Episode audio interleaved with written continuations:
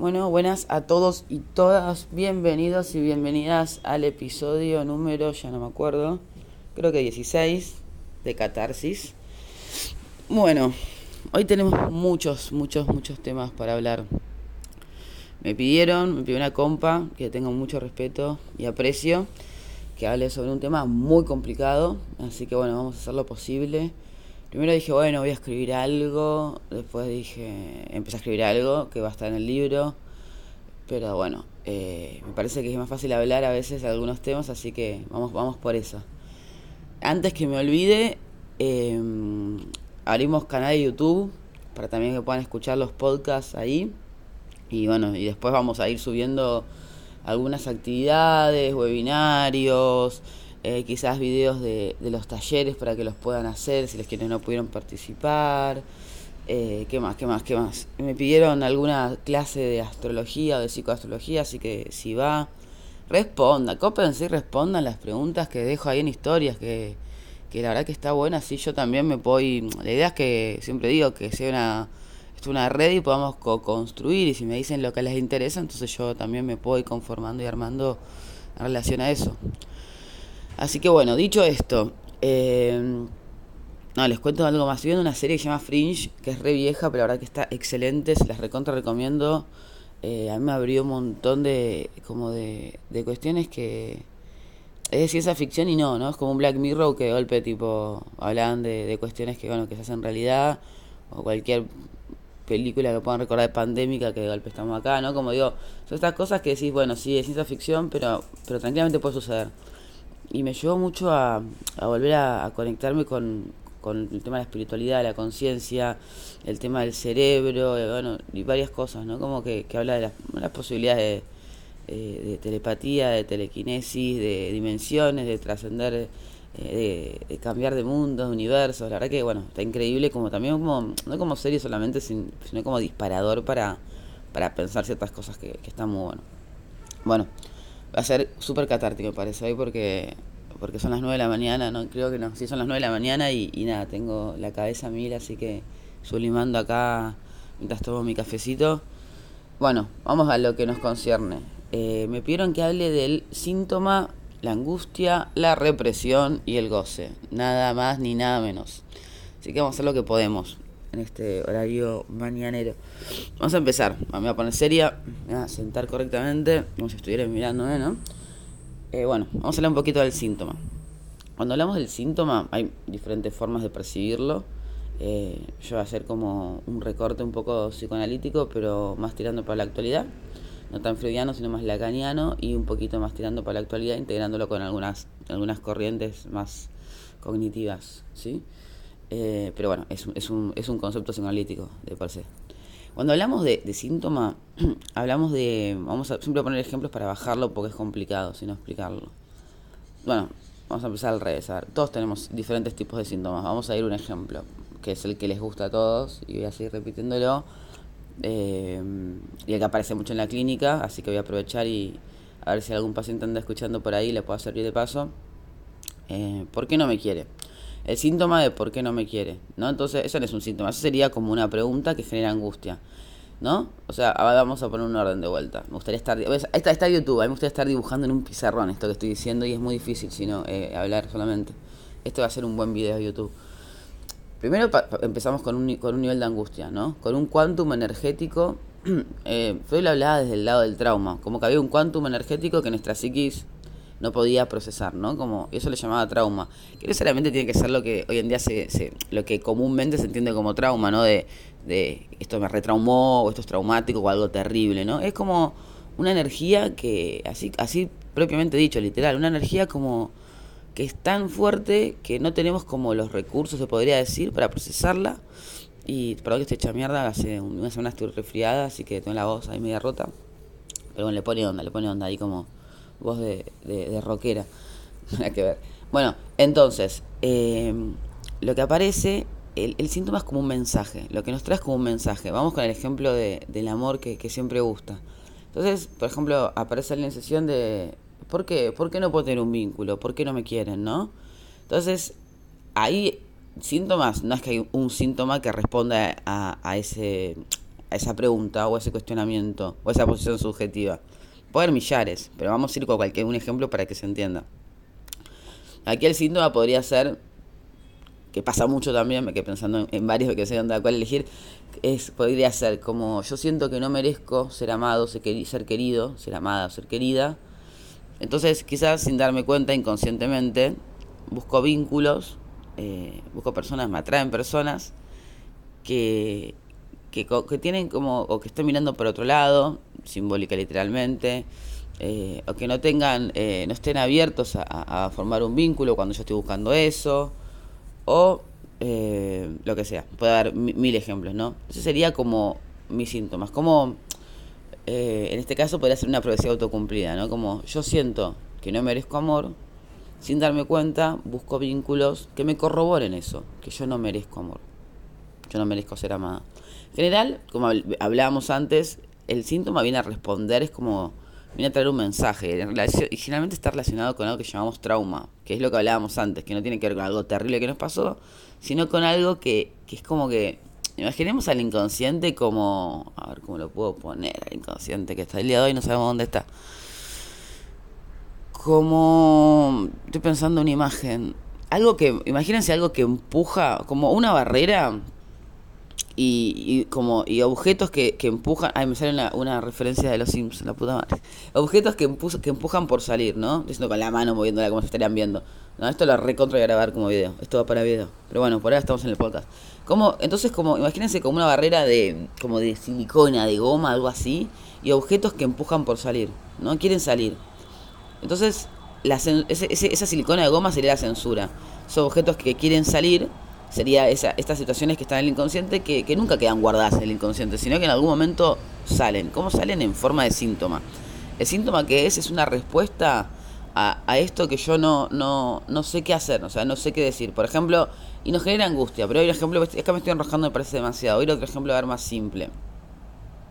Eh, por ejemplo, voy a hacer un ejemplo muy simple, a ver, para, para ser más fácil y para ver si puedo volver al tema del amor para, para no complicarla tanto. Por ejemplo, el ataque de pánico es un síntoma, ¿no? Eh, yo, viene alguien a la sesión y dice, yo sufro de, de, ataques de pánico, tengo ataques de pánico, ni sufro, tengo ataques de pánico, ¿no? Entonces, bueno, ahí la persona, ese, eso que le podemos llamar síntomas, si le ponemos el nombre de síntomas, esa persona lo sufre, ¿no? Sufre eso, la pasa mal, por supuesto, pero ¿qué pasa? Por ejemplo, el ataque de pánico es una respuesta corporal a un nivel de angustia extremadamente alto que no nos podemos acercar, no podemos mediar con palabras, entonces lo pasamos al cuerpo, ¿sí? Entonces, ¿qué pasa? Porque ahora quiero hablar en las dos caras del síntoma, que es a donde quiero llegar. Con esto me parece un poco más simple, a ver si después lo puedo llevar análogo al tema del amor. Entonces, cuando la persona viene, uno se le explica, si hace una psicoeducación, se le explica, perdón, voy a tomar un poquito de café que me estoy quedando sin voz. Perdón. Bueno, se le explica un poco qué es el ataque de pánico, pues esto mismo, por qué sucede, que hay un, es lo mismo que hablamos antes, un quantum energético eh, que en vez de, de, poder nuestra psiquis mediarlo, ponerle palabras, decir, mira, me siento así, me siento así, estoy enojado, estoy molesto, ¿no? De poder ponerle emociones o palabras a, a, lo que uno siente, pasa al cuerpo, ¿no? Entonces ahí está el síntoma. ¿Qué pasa? La persona, como decíamos antes, sufre con eso, pero hay algo otra cosa, que es como muy complejo de explicar, que voy a hacer lo mejor que pueda. Si no se entiende, vamos a hacer otro capítulo de este y creo que sí, un video, me, me cabe el mambo el video, porque estoy hablando a la nada pero moviendo las manos, pues es más fácil, con un pizarrón me la reveo y me pongo hasta anteojos de falsos. Bueno, entonces lo que pasa acá es que aparece el goce. ¿Qué es el goce? Es como que uno dice, porque parece como voy a hacer una creación, o sea, uno va con un síntoma terapia, sesión, o, puede reconocer su síntoma y, y, le hablas de goce y dice, yo no disfruto, yo estoy sufriendo, estoy pasando para el orto, ¿qué me venís a hablar de goce? Acá no, yo estoy gozando nada. Bueno, Lacan lo que llamó el goce del síntoma es como esa parte, cuando uno está trabajando el síntoma y se está acercando a ese síntoma, a ese núcleo, lo empieza a romper, lo empieza a deconstruir, lo, le empieza a poner palabras, porque es como, es como, como una masa morfa que está ahí, pero no, no tiene palabras. Justamente como hablaba de ataque de pánico. Ataque de pánico, cuando uno empieza a poner palabras a esa angustia, se empieza a permitir angustiar, realmente el ataque el, el, el, la sintomatología de ataque de pánico cede, pero esto es de regla. Esto está comprobadísimo ya. Eh, el tema es que a, veces eso nos viene bien para otra cosa, ¿no? El síntoma a veces nos viene bien para otra cosa. Es decir, que no digo que no suframos, porque el síntoma nos hace sufrir, pero el goce, lo que hace ahí, la, parte del goce del síntoma, Es decir, es como me quedo acá cómodo o cómoda en esta situación. Porque ¿qué pasa? Si yo cambio, por más que sufra en la posición que estoy ahora, porque por eso tengo este síntoma y consulto o lo que sea, yo cambio, tengo que hacer cargo un montón de cosas, que es lo que ni hablamos cuando, hablamos de astrología, que es lo que hablamos generalmente en, algún punto en casi todos los, capítulos, los episodios, ¿no? El tema de hacerse cargo. Entonces el síntoma nada sabe de, sí, de mismo, ¿no? Aparece ahí. Por ejemplo, en la época de Freud, eh, había mucha, eh, muchas parálisis, súper machista, no me gusta ningún ejemplo, pero lo vamos a tomar porque es fácil para explicar. Eh, él veía mujeres, ¿no? Ah, esto está bueno para explicarlo porque quizás se entiende un poco más. Al principio de todo, antes de crear el, psicoanálisis, Freud lo que empieza a hacer es, bueno, los hombres no iban a terapia, machismo puro, época 1800, atendía a mujeres histéricas, le llamaban, ¿no? y está, eso está relacionado, bueno, con algo del... Bueno, no importa, eso no me voy a meter ahí.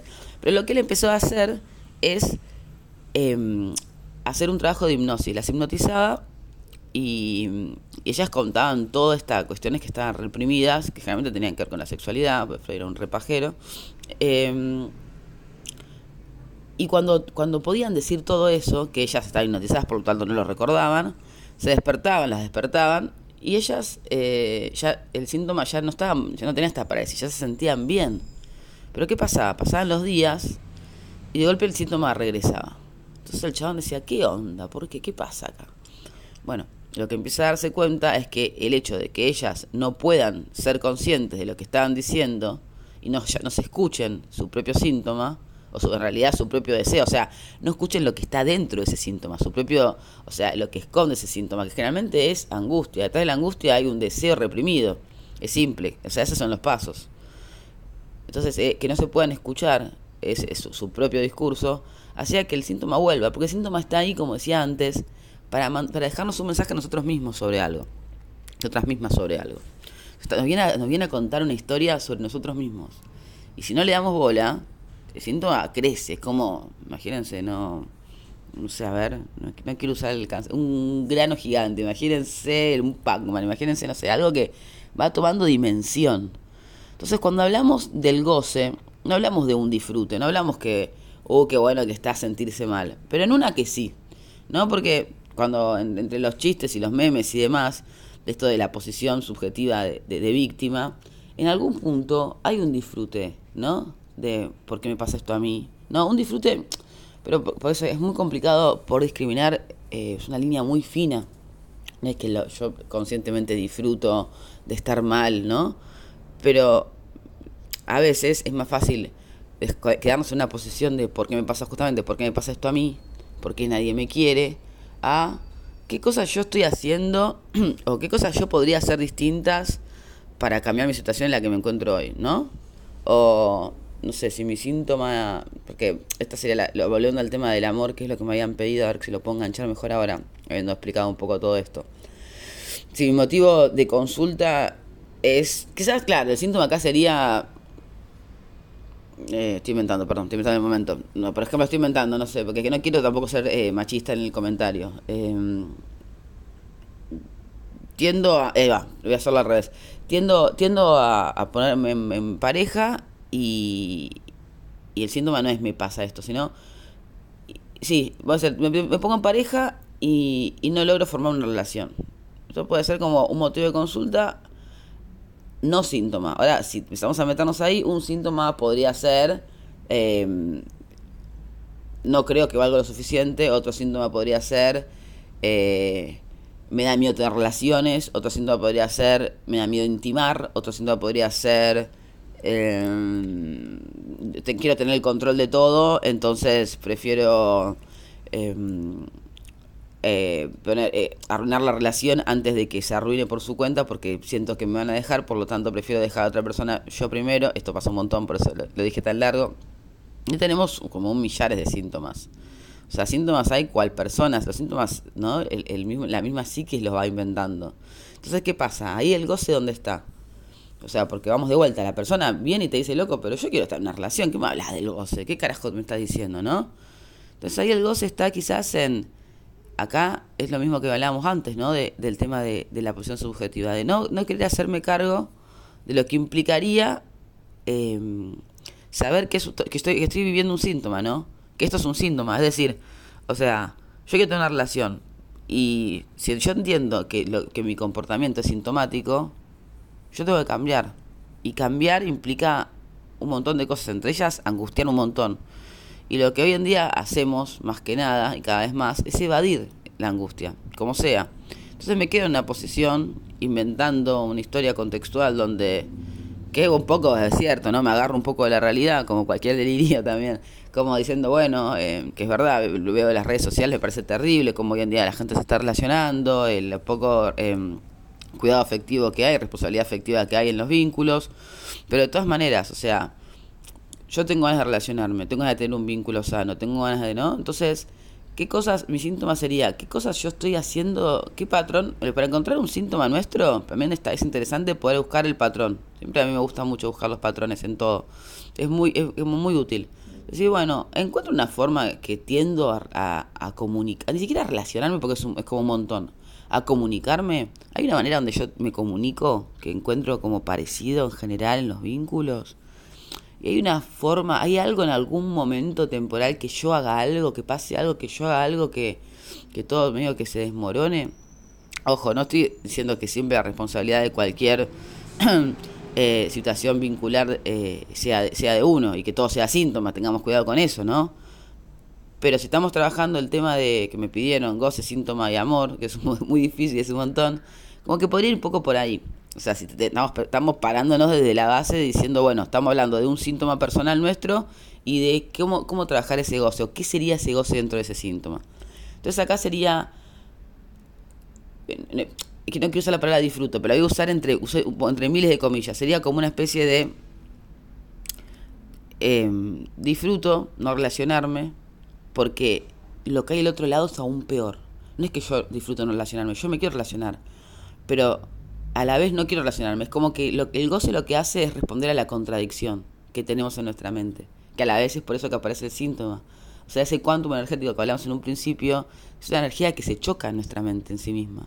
Entonces, de golpe es como, onda, por ejemplo, oímos el mismo ejemplo, yo me quiero relacionar, pero me da tanto miedo tener un vínculo y sufrir, que me es más fácil todo lo que dije antes, ¿no? Como evadirlo, eh, romperlo de antemano, buscar gente no disponible. Porque vincularme me da mucho más miedo. Y ahí donde está el goce, ¿no? Quedarme en la posición cómoda, pero incómoda a la vez. Porque no es nada cómodo, porque yo quiero otra cosa en realidad. Entonces, ¿qué hacemos acá? Lo que tenemos que empezar a hacer es a empezar a, como mm, a desarmar este síntoma, ¿no? A empezar a encontrar en nosotros cuáles son nuestros síntomas. De qué no, o sea, yo lo uso mucho de esta lógica de qué me quejo. Parece que ese es un ejercicio interesantísimo para hacer. ¿De qué me quejo? Cuando me quejo, ¿de qué me quejo? Que cuando me quejo encima desde afuera, ¿de qué me estoy quejando? ¿Y eso qué tiene que ver conmigo? Este hashtag que está re de moda, este hit de la proyección. Bueno, ahí todo hit tiene algo de realidad. Todo hit es por algo. Entonces, démosle la bola y, el, el, peso, el, el cuerpo, el cuerpo que, que merece, ¿no? Esto no es todo proyección, tengamos también cuidado con eso, pero si por ejemplo, no sé, yo voy al trabajo y digo, son todos unos pelotudos, ¿no? Y la verdad que no, no aguanto, no aguanto el laburo, porque la verdad que son todos unos boludos y yo nada que ver y no sé qué, y pim pam pum. Bueno, para. O sea, si me pasa en un laburo, pues que justo me toca un laburo medio choto, ¿no? Pero si me empieza a pasar en todos los trabajos, bueno, ¿qué se me está jugando a mí? ¿Qué, qué, qué hay de mí, ¿no? Ahí. ¿Qué estoy proyectando yo en relación a esos vínculos? Entonces ahí aparece una especie de síntoma. Por eso digo, es importante primero que nada que se encontrar el patrón y empezar a revisarnos si hay algo que se nos está repitiendo y que sobre todo nos genera angustia, ¿no? Pues hay patrones que por, pueden llegar a ser positivos, en general no, pero puede haberlo. Entonces, ¿me genera angustia? Sí, ok. De ahí en más, hay algo que puede ser, esta es la parte más difícil, ¿eh? ¿Cómo, cómo encontrar el propio 12? Uf, si encontraste eso, ya está, te, te, más o menos el psicólogo. ¿Cómo, ¿Cómo yo puedo, si hay algo que me genera angustia, encontré ya ese nivel, encontré el síntoma, encontré la angustia, o sea, que van de la mano, ¿no? Entonces ahí es, ¿qué pasa si yo hago lo opuesto a esto que me estoy quejando? ¿No? Como de decir, no sé, son todos unos boludos, por lo tanto, en el, trabajo, el ejemplo del trabajo, por lo tanto, yo me pongo los auriculares y no hablo con nadie. Bueno, está, listo. Y ahora voy a la parte más cognitiva, que eso sea, vamos a integrarlo un poco. Pero ¿qué pasa si, si me obligo un día nada más o una semana a sacarme los auris y ponerme a hablar? A ver qué me pasa, ¿Qué, por qué y empiezo a preguntarme, ¿por qué son tan pelotudos? ¿Por qué pienso que son tan pelotudos? ¿Qué, qué, qué es lo que hacen? ¿Qué los hace pelotudos? ¿Qué es ser pelotudo para mí? Empiezo a desglosar ahí, empiezo a desglosar, a desarmar. ¿Con qué me encuentro? Seguramente con un síntoma mío, seguramente con un goce mío. Que el goce sería, me es más fácil insultar, bardear, aislarme, que enfrentar una situación vincular. ¿Por qué? Porque me cuesta, porque me angustia, porque aparte de todo, importante, no, no, para no olvidar, ese goce me lleva al trauma 1 que hablamos en un principio. Generalmente los síntomas están asociados a, una situación traumática que no pudimos tramitar. ¿Qué quiere decir? Que no pudimos como procesar en algún momento de nuestra vida, ¿no? Que insisto, no tiene que ser que me haya, no sé, me abusaron o, o, me, asesinaron a mi, padre delante mío. no tiene por qué ser algo terrible. Puede ser algo que simplemente no estábamos preparados para procesar en ese momento, por la edad que teníamos, por, por los recursos que teníamos y nada más. Pero siempre hay que ver si está asociado a ese algo. Pues viste que siempre joden con los psicólogos y la niñez y la madre y el padre.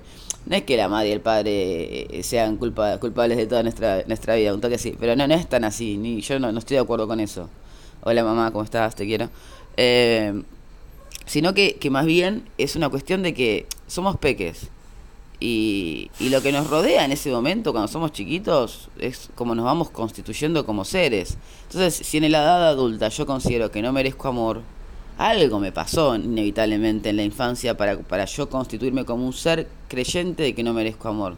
Y de ahí aparece luego el síntoma de cómo me relaciono. Y de ahí aparece el goce de corroborar de que no merezco amor y corroborar ese trauma uno, donde yo no me sentía amado, ni mirado, ni querido en la primera infancia.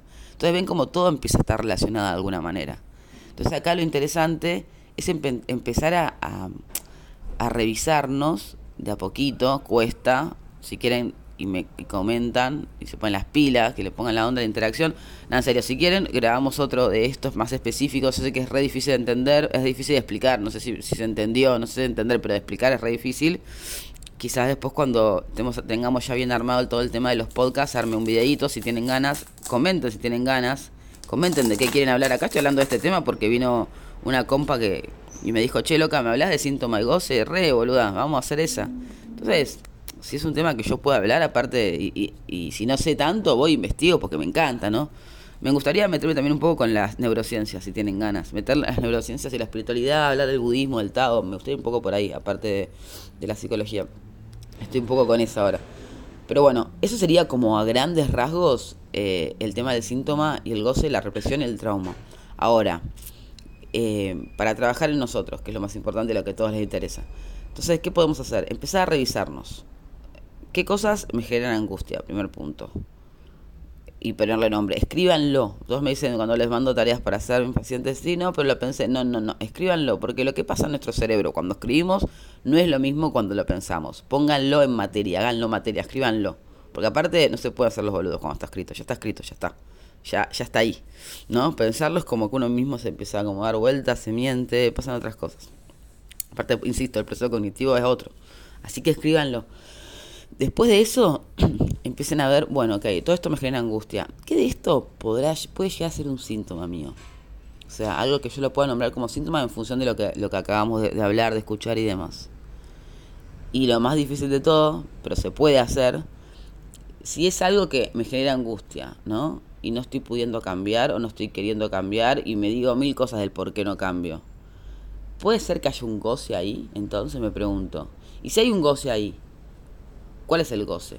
O sea, siempre para pensar el goce, que es muy difícil de entenderlo, piensen en lo que, en el, si llegan al síntoma, que eso es más fácil, y a la angustia, que es lo más fácil de todo, piensen en hacer, piensen y no solo piensen, háganlo si pueden, lo contrario a ese síntoma. Es decir, no sé, me da miedo salir y prefiero no verme con nadie. Bueno, oblíguense, bueno, guarda con, también, no con todo, ¿no? Pero con cosas obviamente que no les, no les dañen ni nada. Oblíguense esa semana, no sé, dos días a salir, a salir, a salir, a salir y registren qué les pasa. Onda, otra es tipo esto, ¿no? Que hablamos del no merecimiento del amor. Bueno, eh, fíjense el patrón de qué tipo de, personas buscan en su vida. Y fíjense de hablar con una persona totalmente distinta.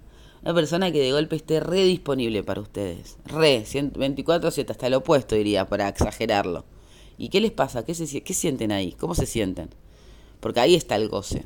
Ahí está el síntoma. Y el goce es es como la corroboración del no merecimiento. Entonces, si yo busco otra persona que esté ahí y esté con su deseo a flor de piel, a mí me va a angustiar mucho más, mucho más que la no relación. Que la no relación. Este es un tema para seguir abriendo, para seguir hablando, pero bueno, creo que hasta hoy eh, fueron muchos conceptos y, está bien. Eh, quería leerles algo, pero no sé si lo tengo a mano. A ver, lo voy a ir a buscar mientras le voy siguiendo hablando de cualquier cosa. A ver si me prende la compu. Uh, tengo el gato acá. Bueno, si me prende la compu, les quería leer algo de. Ah, quizás del celular puedo hacerlo. Bueno, lo voy a intentar. Si no, termino acá. Pero a ver, les quería leer algo de Jung que había encontrado. Me lo guardé en un blog de notas. A ver si, si puedo, que tiene que ver y no tiene que ver, pero, pero me parece que es un lindo cierre. A ver, lo voy a buscar. Aguárdenme. Bueno, mientras les voy contando más cosas. Eh, puede ser que se cierre todo. Sigo hablando, sigo hablando, a joya. Em, el tema de. Voy a estar dando talleres con unas compas. Eh, primero en diciembre en Santa Clara. Y después Mar del Plata también. Después en Mar del Tuyú, San Bernardo. Y algunas, bueno, hay unas playas aledañas de ahí. Y en enero eh, vamos a hacer una, un encuentro virtual y otro en Córdoba. Un lugar re lindo en el medio de la nada. Se puede también en Capilla, que es mi lugar en el mundo. Y probablemente, no, seguramente ya en marzo vamos a estar trabajando en eh, el sur. Así que yo armé un formulario porque me escribió banda de gente y la verdad que se me hizo un quilombo bárbaro. Armé un formulario para que, para que escriban eh, de dónde son, horarios que les conviene, días y demás, como para que podamos ir organizándonos. Eh, la idea no es, no es hacerlo por la guita, es que simplemente voy a moverme por esos lugares y, estar ahí y poder conversar con, con gente me parece piola hacer un buena contribución porque va a ser un intercambio de energía y de laburo, pero no, no va por la guita, así que es lo que cada uno pueda pagar. Lo que sí anótense porque ser un trabajo intenso y va a haber cupos limitados, así que bueno, no sé cuál es. A ver si, no sé si sigo grabando, voy a checar si sigo grabando de vuelta. Todavía no entiendo. Ah, seguimos grabando, joya. Bueno, les voy a leer esto. A ver, a ver, a ver, a ver. No muchos saben que el destacado Carl Jung es el responsable de introducir la astrología en el psicoanálisis. Así es, este psicoanalista suizo y discípulo de Freud fue un visionario, al entender que la conciencia humana está sujeta a paradigmas que determinan una inclinación a cumplir, con un destino, desde el día del nacimiento. Para Jung, en la astrología están condensados todos los conocimientos de psicología de la antigüedad. Él supo relacionar los doce signos del zodíaco como patrones o modelos psicológicos, que habitan en el inconsciente colectivo, convirtiéndose en un comprendido de las realidades psíquicas y configurando los arquetipos. La astrología consiste en configuraciones simbólicas del inconsciente colectivo, que es el tópico principal de la psicología. Los planetas son los dioses, símbolos de los poderes del inconsciente. Este psicólogo suizo estaba convencido de que existe una disposición innata en cada ser humano a ser lo que es, de modo tal que el ser no se adquiere, sino que nace con cada uno de nosotros. En este punto se, ve claramente la influencia de la astrología en el psicoanálisis junguiano, dado que para los astrólogos existe una inclinación a vivir de cierto modo desde el momento de nacer. La teoría de la sincronicidad que desarrolló Freud trata de un postulado que da presencia a la astrología en el psicoanálisis. La sincronicidad se refiere a sucesos que generan una coincidencia, se encuentran, ocurren al mismo tiempo, pero están aparentemente desconectados entre sí. Así las cosas, están, estas coincidencias obedecen a unos hilos invisibles que los conectan todo. Según este conocimiento, hay fuerzas invisibles que emanan del universo. Esas fuerzas están combinándose constantemente y dan lugar a que ocurran los hechos de la vida de una persona. De este modo, es clara la influencia de la astrología en el psicoanálisis junguiano. Un orden universal desconocido se manifiesta en una situación específica. Los movimientos del universo dan origen a hechos definidos en la vida de una persona. Parecería que esto se aleja de lo científico, pero la física cuántica también ha abordado postulados similares. Jung llamó a la astrología método intuitivo en varias oportunidades. Dijo haber podido verificar que ciertos estados psicológicos o determinados hechos estaban correlacionados con los tránsitos de los planetas. Sobre todo aflicciones de Saturno y Urano, declaró en 1954 durante una entrevista. No obstante, Jung como psicoanalista brillante y visionario que fue, no sería debidamente comprendido en su tiempo, la relación Freud, de con Freud socavaba por diferencias de orden científico que se fueron agudizando hasta separarlos. Existe una correspondencia de Jung con Freud donde este último le sugiere. Estimado Jung, es imperioso apoyar la teoría del inconsciente y abandonar el, el lado del ocultismo. Bueno, sigue, pero ya nos vamos un poco, un poco lejos. Eh, lo dejo como final, porque ya que hablamos del psicoanálisis me pareció piola, para también hablar de, bueno, a mí lo, yo trabajando mucho con lo que es la psicología transpersonal, para quienes vienen escuchando esto y también para quienes trabajan conmigo, me conocen un poco o, leen los memes y los comentarios de los, los posts de Instagram. Y, la verdad que Jung para mí es un maestro increíble y quien esté ahondando, entrando en el mundo de la, de la psicología transpersonal, eh, lean a Kepler, lean a Groff y lean a Jung, o sea, entre otros. Pero realmente me parece que, que Jung eh, habla de una manera bastante clara y, es muy interesante para que podamos entender un montón de conceptos que, que andan dando vueltas y, y que hay que tener cuidado como, como los vamos procesando en, nuestra mente para no generar ningún tipo de trauma, como veníamos viendo y hablando, ¿no? Bueno, también por último les cuento que el miércoles que viene voy a estar en la radio, eh, voy a estar en la radio, una radio repiola, una señora que no conozco, pero ya me cayó súper bien, que por teléfono. Miércoles pasado pasaron un, un capítulo de Catarsis en, en, la radio y el miércoles voy a ir a hablar en persona. Amo las radios, amo hablar en la radio, así que quien tenga radio y me quiera invitar a hablar en la radio es bienvenido y bienvenida. Y bueno, el miércoles después les paso el link si, si tienen ganas de escuchar. Vamos a estar hablando un poco de, la nueva normalidad de las redes y, y demás. Es, bueno, les mando un abrazo grande y nos estamos oyendo y escuchando. Excelente viernes para todos.